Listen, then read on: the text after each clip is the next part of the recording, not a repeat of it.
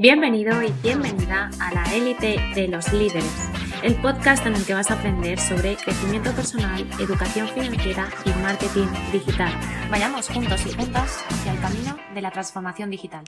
Muy buenos días, ¿cómo estáis? Hoy es miércoles, estamos aquí de nuevo y hoy venimos con una pequeña historia, un mito que espero que nos haga reflexionar sobre quién somos realmente, qué percepción tenemos del mundo y cómo podemos seguir poniendo conciencia en ello.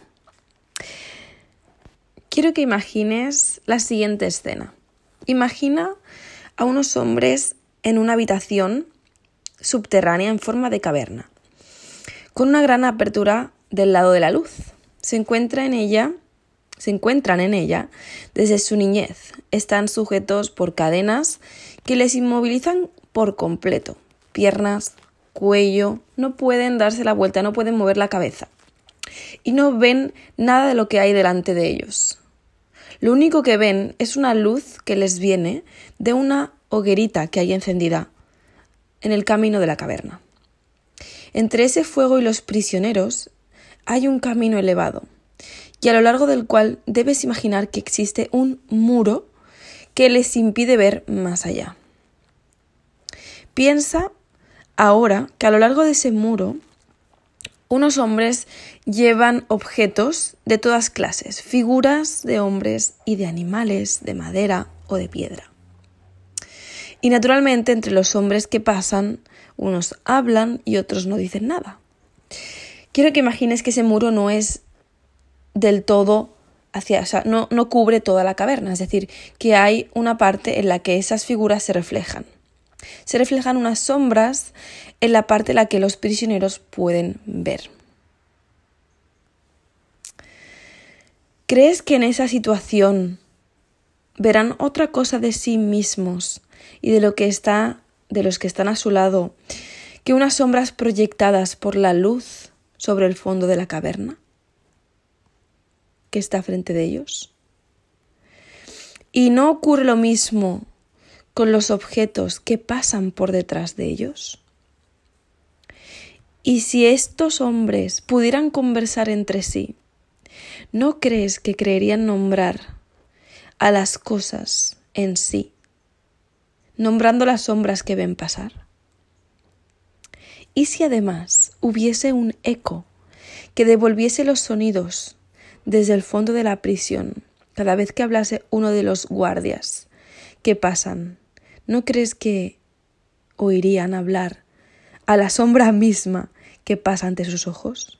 Porque recordemos que para ellos su percepción es que la realidad son sombras, ¿verdad?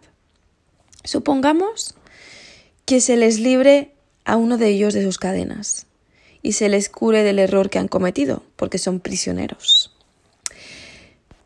La nueva situación es que suponemos que vamos a dar eh, la libertad a uno de los prisioneros. Le quitamos las cadenas y lo liberamos mientras él va pasando por ese pasillo de la caverna y dirigiéndose cada vez más hacia el lado de la luz. No podrá hacer nada de esto sin sufrir, y el deslumbramiento le impedirá distinguir los objetos cuyas sombras antes veía. Te pregunto, ¿qué podrá responder si alguien le dice que hasta entonces solo había contemplado sombras, pero que ahora, más cerca de la realidad, y vuelto hacia objetos más reales, se ve con más perfección y por último, mostrándole cada objeto a medida que pasa. Se le obligase a fuerza de preguntas a decir qué es. ¿No crees que se encontraría en un apuro? ¿No crees que le parecería más verdadero lo que veía antes, porque lo ha visto durante toda su vida, a lo que está viendo ahora? Y si se le obligase a mirar la misma luz, ¿no se le dañarían los ojos? ¿No apartará su mirada de ella para dirigirla a esas sombras a las que estaba acostumbrado a ver? ¿Y si ahora lo arrancamos de esa caverna a fuerzas y lo llevamos por ese sendero y lo ponemos en el exterior? No va a sentirse mal, a sentirse desconcertado, a sentirse que está fuera de lo que él conoce. Sus ojos van a tener que acostumbrarse.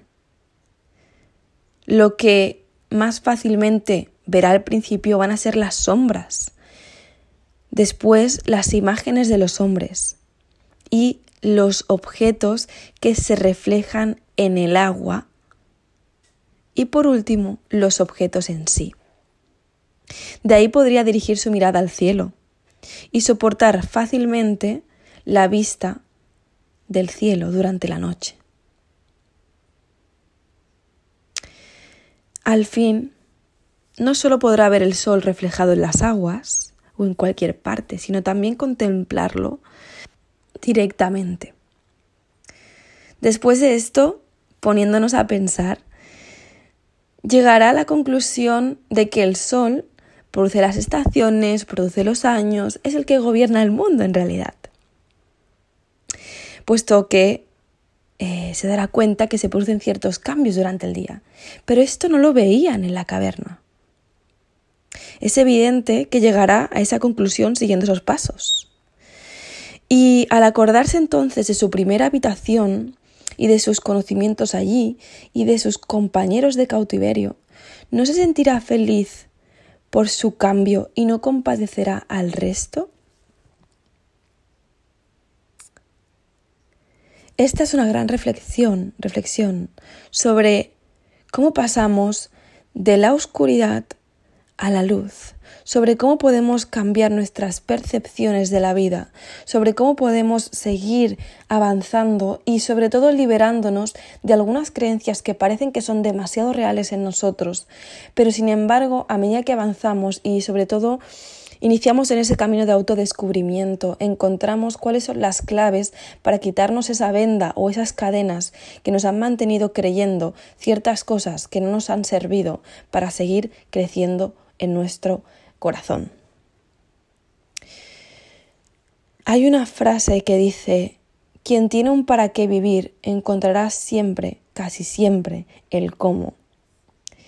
El mito de la caverna nos trae, la verdad es que una gran historia de descubrimiento, una gran historia de inspiración, puesto que ese prisionero también después de haberse liberado, después de haber visto el sol, después de haberse dado cuenta de que lo que ha vivido hasta ese momento han sido simplemente algunas imágenes o alguna, sí, una realidad que ha, que ha tenido sentido para cierto momento en su vida.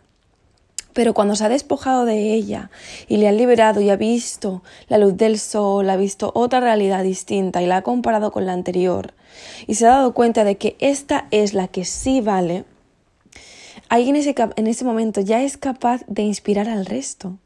¿Qué quiere decir? Quiere decir que nosotros, cuando iniciamos ese camino de crecimiento, iniciamos ese camino de autodescubrimiento, nos vamos a sentir capaces después de poder hacer ese efecto dominó al, mundo. Porque si queremos ser ese ejemplo en el mundo, si queremos reflejar el crecimiento y reflejar la coherencia, la transparencia y sobre todo eh, saber quiénes somos realmente, debemos inspirarnos cada día a seguir saliendo de esa caverna y a seguir viendo más realidades y a seguir dándonos la oportunidad de crecer una vez más y siempre encontrar la forma de vivir al 100% en base a nuestras realidades. Espero que hayas entendido el mito que le des una vuelta y sobre todo que investigues más si quieres saber cómo acaba la historia. Te mando un besazo enorme, espero que pases un gran día, nos vemos en nuestras redes sociales, arroba Hype Life Academy y en arroba Sinerina si quieres saber un poquito más.